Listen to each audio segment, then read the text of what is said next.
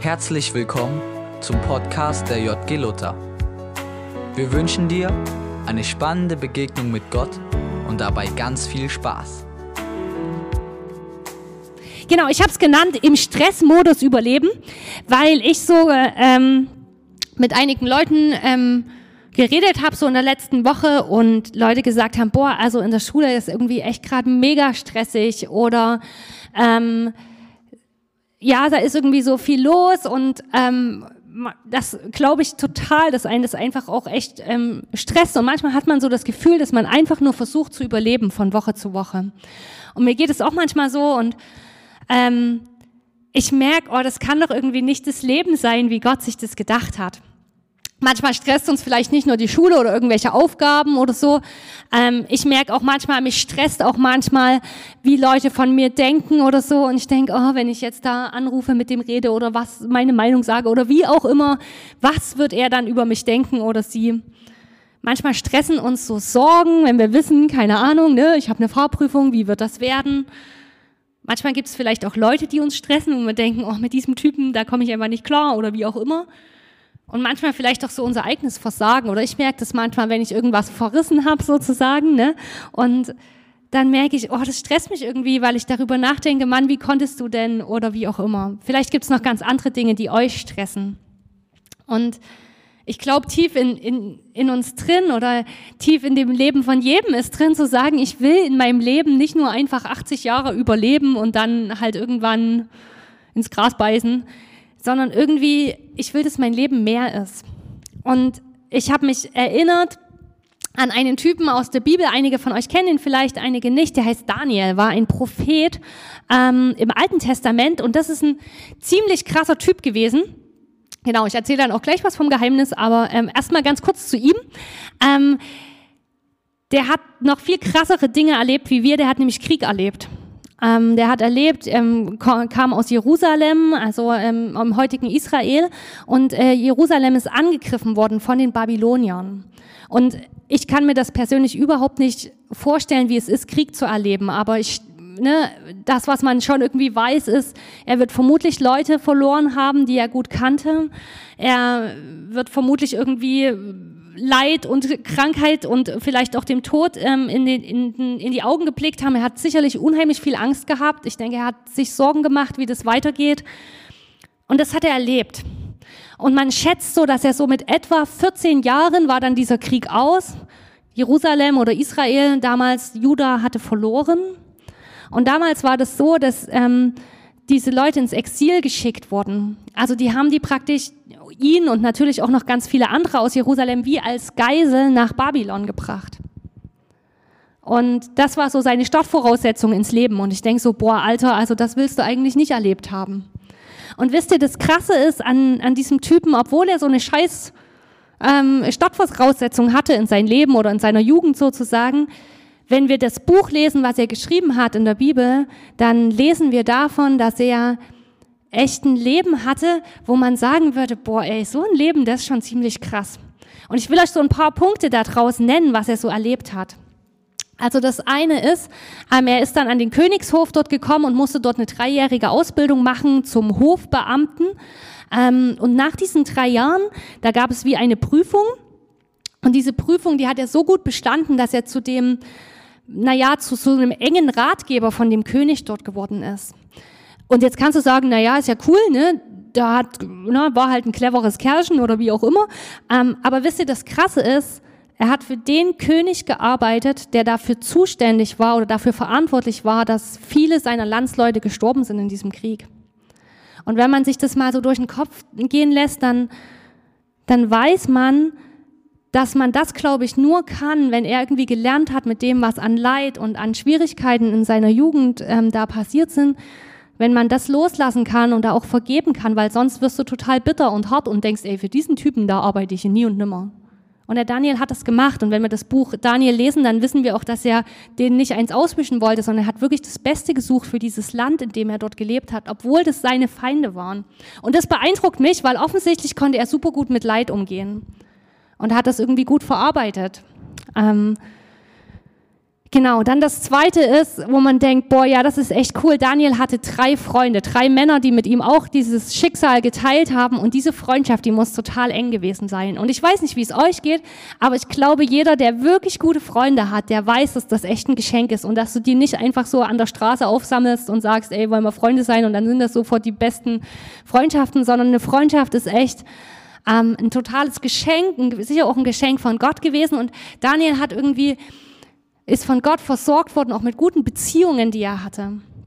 Und dann war Daniel ein Typ, der hat echt krasse Sachen mit Gott erlebt, also wirklich auch Übernatürliches. Also zum Beispiel gab es da so diese Story, dass der König ähm, damals etwas geträumt hat und ähm, schon auch in Babylon, ne, da gab es so Vorstellungen davon, dass es ein Übernatürliches gab, dass es verschiedene Götter gab. Und äh, dieser König, der hat zu allen seinen Ratgebern, zu denen nicht nur Daniel gehört, hat ähm, gesagt, also wisst ihr was, ihr müsst mir erzählen, was ich geträumt habe und ähm, was das dann bedeutet, sonst mache ich euch allen Kopf kürzer. Der war ein bisschen jähzornig, ne, ist auch nicht so ein geiler Arbeitgeber gewesen, vermutlich. Ähm, und das Krasse ist, dass niemand konnte das diesem König sagen. Und Daniel hat es von Gott gehört, was dieser König ge geträumt hatte, und er konnte es ihm dann auch deuten. Also er hat wirklich Übernatürliches erlebt. Er hat übernatürliche Bewahrung erlebt.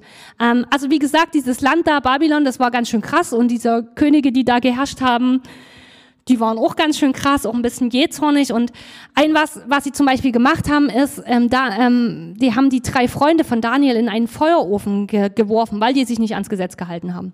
Und da sind die halt da reingeworfen worden und Daniel hat erlebt, wie Gott diese drei Typen echt bewahrt hat.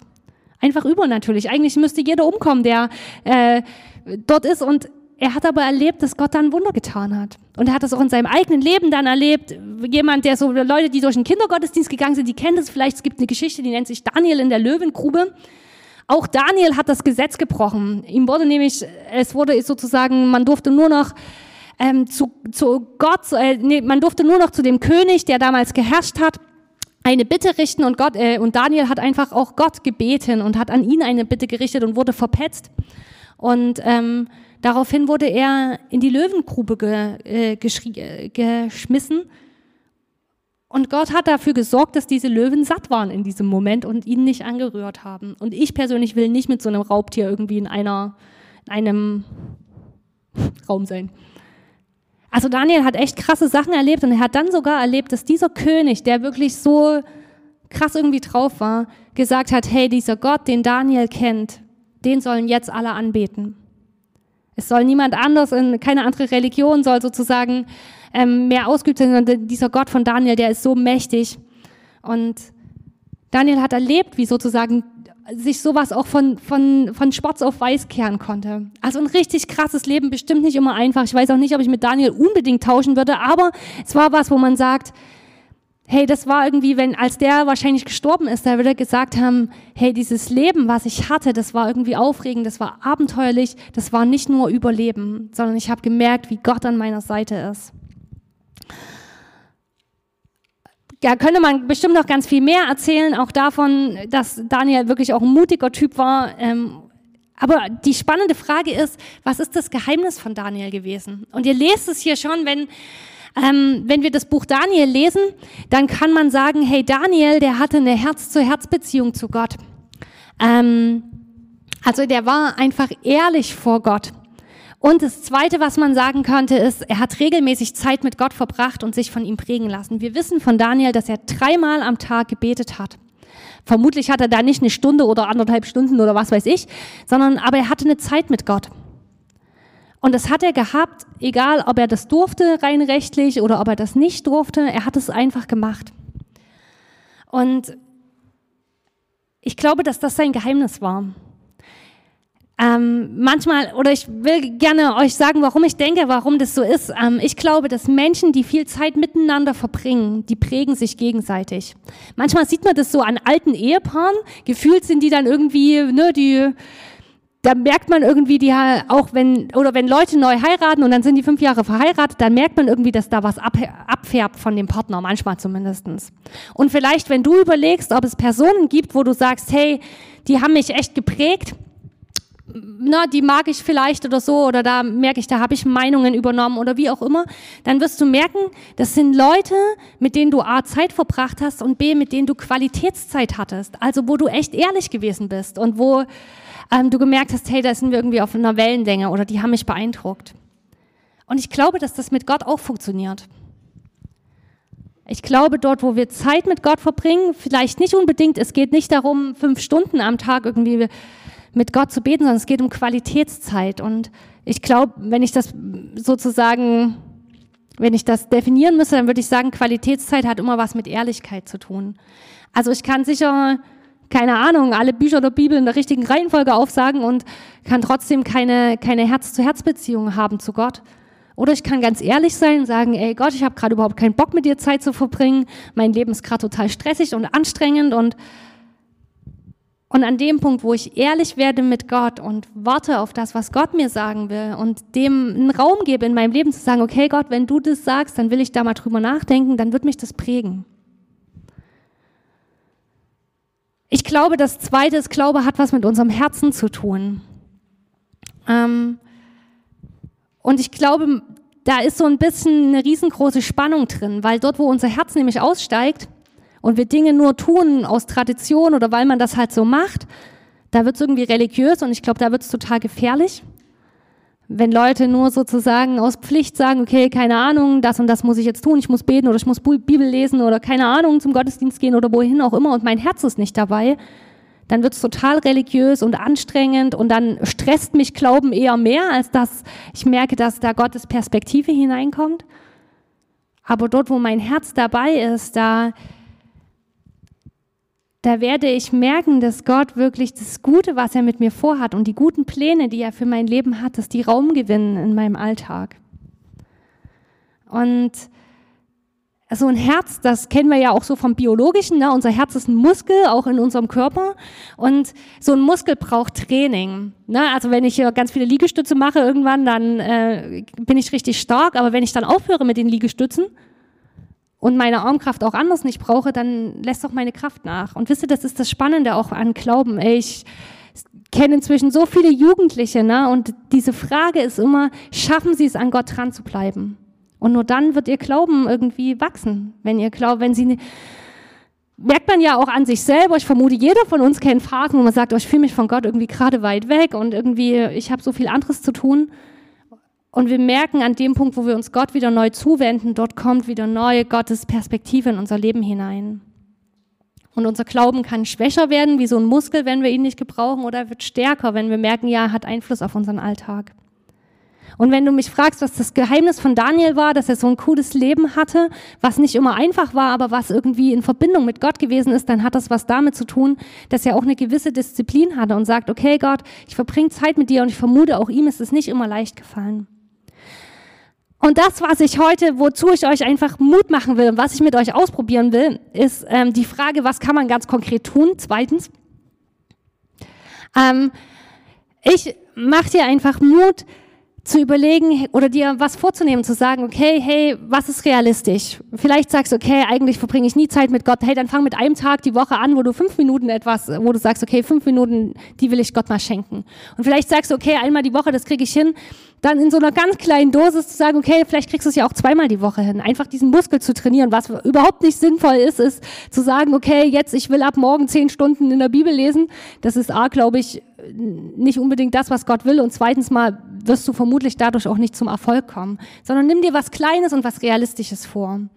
Und wenn du mich fragen würdest, was macht man denn dann, wie kommt man in diese Herz-zu-Herz-Beziehung zu Gott, dann würde ich dir diese vier Punkte empfehlen. Nämlich das erste ist, ich merke total, dass, ich habe es gerade gar nicht da liegen, dass wenn ich versuche, Zeit mit Gott zu verbringen und mein Handy liegt neben mir, dass mich das total ablenkt. Und meine erste Aufgabe ist immer zumindest den Ton am Handy auszumachen. Ähm, vielleicht seid ihr da alle disziplinierter und besser, keine Ahnung. Aber ich merke, das Erste ist, bring Gott die Dinge, die dich von ihm abhalten. Vielleicht ist es nicht nur dein Handy, das, was ich auch oft zu Gott am Anfang bringe, ist das, was mich alles noch stresst. Zu sagen, Gott, ey, das muss ich noch machen oder dieser Typ, der ist mir blöd gekommen, ich gebe es vor dir ab, weil es hält mich gerade ab davon, wirklich mit dir Zeit zu verbringen. Ähm, und das mit Gott irgendwie vorher zu klären, das tut mir gut, das merke ich. Oder manchmal auch die Dinge, wo ich irgendwie hilflos bin, zu sagen, Gott, das beschäftigt mich jetzt schon ein, zwei Tage und ich weiß nicht, wie ich das schaffen soll oder was ich da genau sagen soll oder ich brauche eine Lösung. Gott, ich bete einfach oder ich will dir vertrauen, dass du was Gutes damit vorhast. Also das erste, bring Gott die Dinge, die dich von ihm abhalten. Das zweite, sei ehrlich. Genau. Ich habe schon dahinter auch geschrieben, habe ich vorhin schon gesagt, wenn du nicht ehrlich mit Gott bist, dann wird es religiös. Und ehrlich zu sein mit Gott heißt für mich, zu sagen, Gott, weißt du was, ich weiß, es ist wichtig, mit dir Zeit zu verbringen, aber wenn ich ganz ehrlich bin, ich mache es gerade nur, weil ich dich lieb habe. Ich habe selber keine Lust drauf, ich merke, ich bin total abgelenkt, aber Gott, ich mache es für dich. Oder wenn du dich anders fühlst, dann sagt es Gott. Das Blödeste, was du machen kannst, ist irgendwie zu denken, Gott erwartet jetzt irgendwas Besonderes von dir und du musst jetzt halt gute Laune haben, aber du hast es eigentlich gar nicht. Das kennen wir aus jeder Freundschaft. Wenn du mit deinen, mit dem, den du als Freundin oder als Freund bezeichnest, wenn du mit dem nicht ehrlich bist, dann wird eure Freundschaft irgendwann auseinandergehen. Weil Ehrlichkeit so ein Grundding ist und das ist mit Gott auch. Und Gott hält es aus. Du kannst Gott anschreien, du kannst äh, Gott äh, alle möglichen Wörter an die, an den Kopf hauen. Gott hält es aus. Und ich glaube, wenn wir die Bibel lesen, bei dem Psalm, ein Drittel davon, da kannst du mal lesen, da gibt es Leute, die sagen, hey Gott, ich wünsche mir, dass der und der umgebracht wird. Und Gott hält es aus. Ich glaube nicht, dass Gott das unbedingt alles gut findet, aber ich glaube, das, was er am allerbesten findet, ist, wenn wir ehrlich sind.